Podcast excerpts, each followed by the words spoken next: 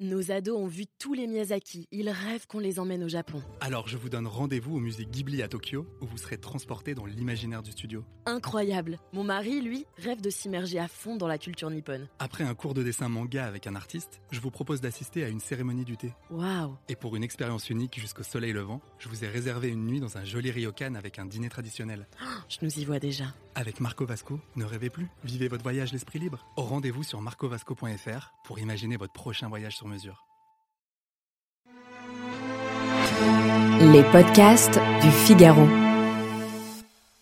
Avant même d'avoir lu le livre de Cave, quelques indices peuvent vous alerter sur sa probable indigence. Pour ne pas risquer de frôler l'indigestion, voici cinq signes avant-coureurs qui laissent à penser que la carte des vins risque fort de vous décevoir.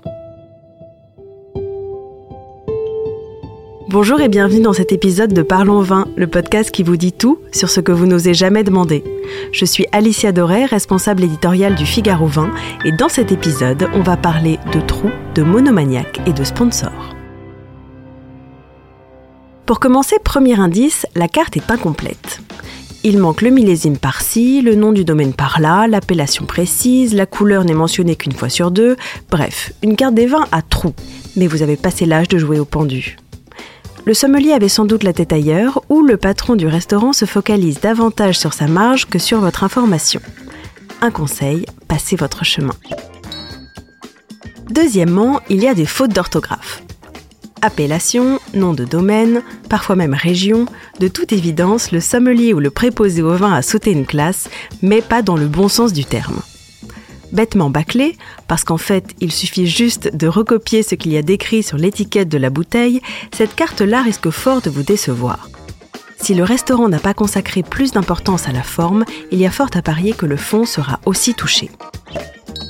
Troisièmement, elle se réduit au minimum syndical. Bordeaux, Bourgogne, Val-de-Loire, Languedoc, rouge, blanc, rosé et basta un choix misérable, généralement gravé dans le marbre entre deux feuilles plastifiées, qui n'augure rien de bon sur la fréquence de son renouvellement. Du vin générique, venu d'on ne sait où, pas plus que l'on ne connaît d'ailleurs le nom du domaine ou du vigneron, encore moins le millésime. Brutal certes, mais au moins vous gagnerez du temps. Quatrièmement, elle est ce qu'on appelle monomaniaque. Un même nom revient souvent, décliné dans toutes les couleurs et toutes les appellations sûrement un gros négociant. Ce qui en soi n'est pas un gage de mauvaise qualité, mais indique la paresse et le manque d'imagination du restaurant. Attention, par un subtil effet de vase communicant, vous risquez aussi de retrouver la même fadeur dans le creux de votre assiette. Enfin, elle est sponsorisée.